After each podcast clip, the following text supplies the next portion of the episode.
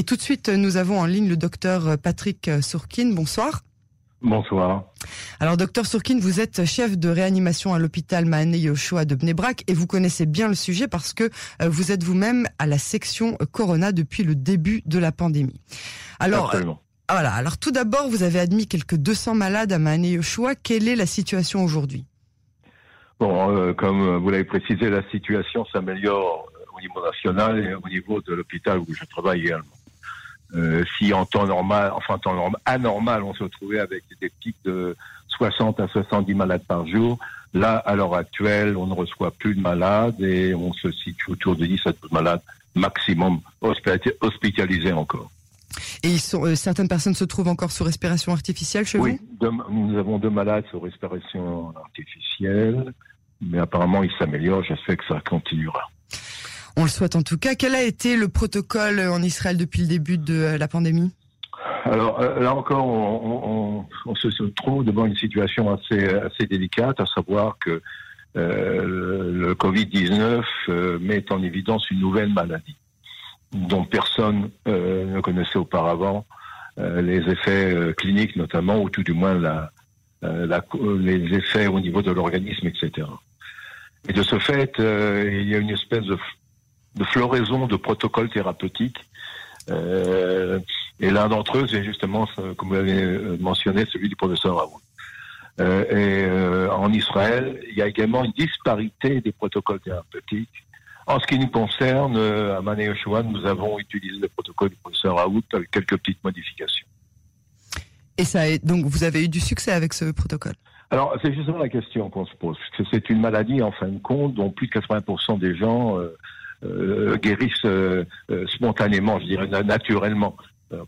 Donc à l'heure actuelle, comme il n'y a pas d'études sérieuses mondiales sur non sur les autres antiviraux, chacun va trouver un protocole et il ne peut pas dire si le protocole a aidé ou pas aidé. Il est sûr que si je prends des, un chiffre absolu, à savoir que la mortalité euh, aux États-Unis, par exemple, des malades ventilés, se situent autour de 80 à 88 En Israël, c'est beaucoup moins. Et en ce qui concerne euh, euh on a une mortalité de 26 Donc, sur le nombre de malades qu'on a. Euh, Est-ce que ça veut dire que c'est l'effet du thérapeutique ou c'est euh, le virus qui a changé en termes de virulence, qui est une, une autre possibilité? C'est très difficile à dire. Donc on n'arrive pas encore à déterminer vraiment euh, euh, les, les, les, tenants et les aboutissants de cette maladie, même aujourd'hui avec trois mois de, de recul. Hein. Non, non parce qu'il y a une panique mondiale. Okay en général, qu'est-ce qu'on fait, comme précédemment dit euh, dans le monde, quand on étudie un médicament, on étudie d'une manière tout à fait bien définie, selon des protocoles bien, bien précis. Et là, on n'a pas fait. Là, on, on s'est mis dans une situation de, d'urgence totale et on a tout essayé. Donc chacun va dire ça marche, ça ça marche pas, ça marche plus ou moins. Je ne sais pas si ça marche. Voilà où on en est à peu près. Ok? Alors quelles sont les conséquences de cette décision euh, de l'OMS J'ai ri parce que si vous voulez, euh, à la limite, euh, grand nombre de médecins n'en tiennent pas compte. Ok? C'est une, décision qui, à mon avis, euh, est basé sur euh, euh, pas uniquement des décisions médicales, mais aussi des décisions pharmaceutiques, dirais-je. Ok? Parce que, comme le disait le professeur Raoult à juste tri, le traitement qu'il préconise, ça ne coûte quasiment rien. Et quand on préconise à l'heure actuelle, et on n'a pas interdit des, des, produits antiviraux qui ont des complications beaucoup plus importantes que l'hydroxychlorine, ok, euh, et, et qu'on n'a pas interdit, l'OMS n'a pas interdit, ça pose question. Ça pose, ça pose question pourquoi on n'a pas interdit ces autres médicaments qui ont des effets secondaires plus importants et certainement plus sérieux, ok? Et, et, et précisément par rapport à ce médicament, on l'a interdit. Ça, me, ça pose problème ça pose problème en termes que ce ne sont pas forcément des raisons médicales, mais certainement des raisons de, de, de gros sous, entre guillemets, pharmaceutiques, qui veulent imposer leur protocole thérapeutique ou tout du moins leur traitement à l'heure actuelle. Alors, si je traduis, vous êtes en train de me dire qu'il y a des traitements plus chers, qui ont des conséquences plus graves sur les patients qui sont donc moins sûrs, qui eux ne sont pas interdits par l'OMS, et l'hydroxychloroquine, donc ce mélange de chloroquine, euh, ce dérivé de la chloroquine, qui lui est moins cher a, des effets néfastes, certes, mais pas aussi graves que les autres. Mais pourtant, celui-là vient d'être retiré des essais cliniques. Absolument, absolument. Et donc, vous pensez au complot des industries pharmaceutiques? Bon, c'est un large mot. Enfin, je pense qu'il y a une, une, incidence euh, financière qui n'est pas négligeable dans les décisions. Ok? Euh, à savoir que. Et là, on parle quand même de millions de personnes. Je veux dire, on parle de. Ben oui, non, mais j'entends bien. c'est justement la question. Ok? Quand on prend l'hydroxychloroquine, ok? Quels sont les effets secondaires? Essentiellement au niveau cardiaque. Ça entraîne une arythmie, bon, ça peut être torsade de pointe, peu importe, etc. Quand on fait un protocole, à savoir qu'on fait un électrocardiogramme au jour de l'admission du malade et quelques deux jours plus tard, on, se trouve dans une situation où on peut arrêter le traitement. S'il y a cette complication, on la traite tout de suite. Nous, sur, les, sur le, nombre important de malades, relativement important de malades qu'on a traités, on a eu un seul malade qui a fait une torsade de pointe. Un seul. Quand vous dites une torsade de pointe, vous traduisez pour nos auditeurs comme moi qui. Ah, c'est une, une, arythmie cardiaque, ah, une arythmie cardiaque qui est induite, induite, par le par le traitement. Alors que quand je prends des antiviraux, je sans les nommer, il y a des problèmes cardiaques, il y a des problèmes cérébraux, il y a des problèmes au niveau de l'intestin, etc., etc. Et la grande majorité, la grande majorité des cliniciens euh, en, Israël, ou tout du moins euh, en Europe aussi, les antiviraux, à part deux études qui ont été faites à Paris, à Strasbourg, etc., qui mettent en évidence cette une possibilité d'effet favorable, donc, les autres n'utilisent pas. N'utilisent pas. Les Chinois maintenant, parce que l'expérience chinoise est intéressante en nombre, mais euh, ce n'est pas euh, euh, il ne faut pas se fier uniquement à l'expérience chinoise, parce qu'ils nous ont caché énormément de choses sur le nombre de victimes, sur le nombre de malades qu'ils ont eu, etc. Et c'est pas du tout évident la Chine. Et, et, et, justement, la Chine, quel protocole médical ont-ils utilisé? Ben justement, alors ils ont utilisé des tas d'antiviraux, notamment le protocole du professeur Raoult vient de Chine en fin de compte. ils l'ont utilisé en premier. Ils l'ont utilisé en premier. Et le professeur Raoult a une évidence des effets positifs du traitement. Ceci étant, il y a aussi une définition des malades. À quel malade on, euh, va donner ce type de médicament? Et on parle de malades moyens, euh, euh, graves, mais pas très graves, parce que très grave, ça n'agit plus. C'est un autre phénomène. Si vous voulez, c'est quand le virus, le virus atteint le corps, on arrive à, à limiter ses effets, mais après, le corps s'emballe, si vous voulez, en termes de, production de, produits qui sont une défense immunitaire contre le, virus, mais qui en fin, en fin de compte sont toxiques également au niveau du corps. Et c'est ça ce qu'on voit dans les malades difficiles.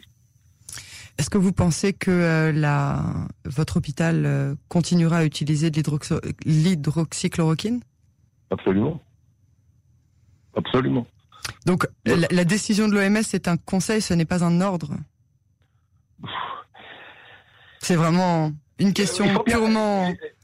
Non, il faut voir, il faut voir la chose en, termes, en termes euh, réels.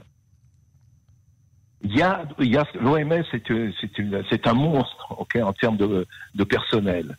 Mais ceux qui travaillent, qui sont au jour le jour au niveau du malade, ce sont les malades de terrain comme moi, qui, les médecins pardon, de, de, de, qui sont comme nous, comme moi, qui sont sur le terrain constamment et qui regardent les malades, qui les, qui, les prennent en charge, etc., etc. L'OMS n'a aucun n'a aucune aucune euh, euh n'est pas sur place n'est pas sur le... pas sur place et par rapport il y a, il y a un exemple un, un, article qui est paru dans Lancet qui met en évidence 96 000 malades qui ont été traités et qui mettent et dans cet article ils disent effectivement qu'il n'y a aucun il y a aucun effet positif des effets secondaires 96 000 malades. Vous savez, moi j'ai quand même une petite expérience d'écrire des, des, des articles. Mais quand on voit que le nombre limité d'auteurs qui ont étudié ces 96 000 ou 96 000 malades, dossiers, c'est impossible. Donc il y a, un problème là, il y a un problème, euh, euh, je dirais, de, validité de ces articles. Il y a énormément d'articles qui sont parus euh, descriptifs, qui sont en fin de compte pas du tout exacts dans leur, conclusion, minimum. Donc, si vous voulez, si l'OMS se passe sur ces articles-là, ça n'offre aucun intérêt, parce qu'ils sont critiquables depuis le début jusqu'à la fin. De ce fait, nous, ça ne nous empêchera pas de continuer le traitement. Très bien. Et une dernière question. Le Premier ministre nous avertit de la deuxième vague. On, parle à peu près de la période du mois d'octobre, quand euh, le, temps sera un, peu moins clément, que, ce sera un peu moins chaud. Euh, qu'est-ce que vous préconisez? Écoutez, moi, toutes les prévisions sont faites sur des, modèles mathématiques. Le virus, c'est pas un modèle mathématique. On ne peut rien dire là-dessus.